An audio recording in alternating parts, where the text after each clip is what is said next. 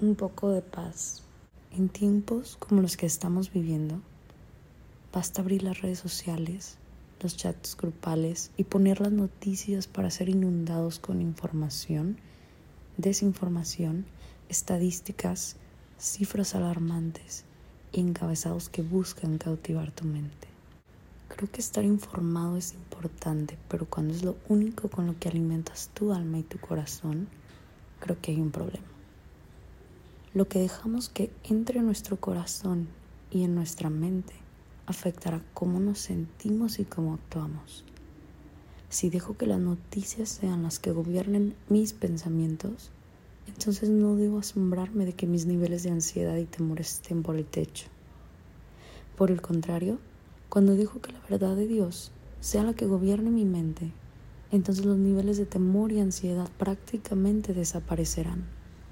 No es casualidad que Pablo hablara de protegernos con el cinturón de la verdad para hacer frente a los ataques del enemigo. Entonces, ¿cómo puedes experimentar paz en medio de circunstancias adversas? El pueblo de Israel enfrentó cientos de años antes de que Jesucristo viniera el exilio. Eso representó la pérdida de su tierra, sus riquezas, su identidad nacional, sus familias, en algunos casos su dignidad y libertad. Dios, a través del profeta Isaías, nos dejó una maravillosa promesa. Tú guardarás en completa paz aquel cuyo pensamiento en ti persevera. Isaías 26:3.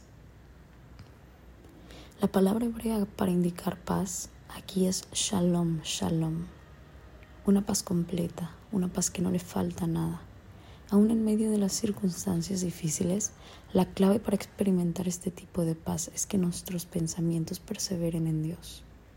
No podemos dejar que nuestra mente sea alimentada con los pensamientos de este mundo, porque no somos del mundo. En la práctica, esto tiene que ver con las escrituras.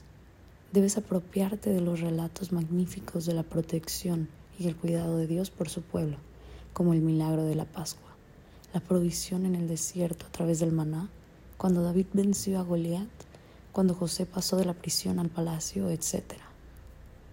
Ahora quiero hacer una oración. Señor, confío en tu promesa de guardar en completa paz a todo aquel cuyo pensamiento en ti persevere.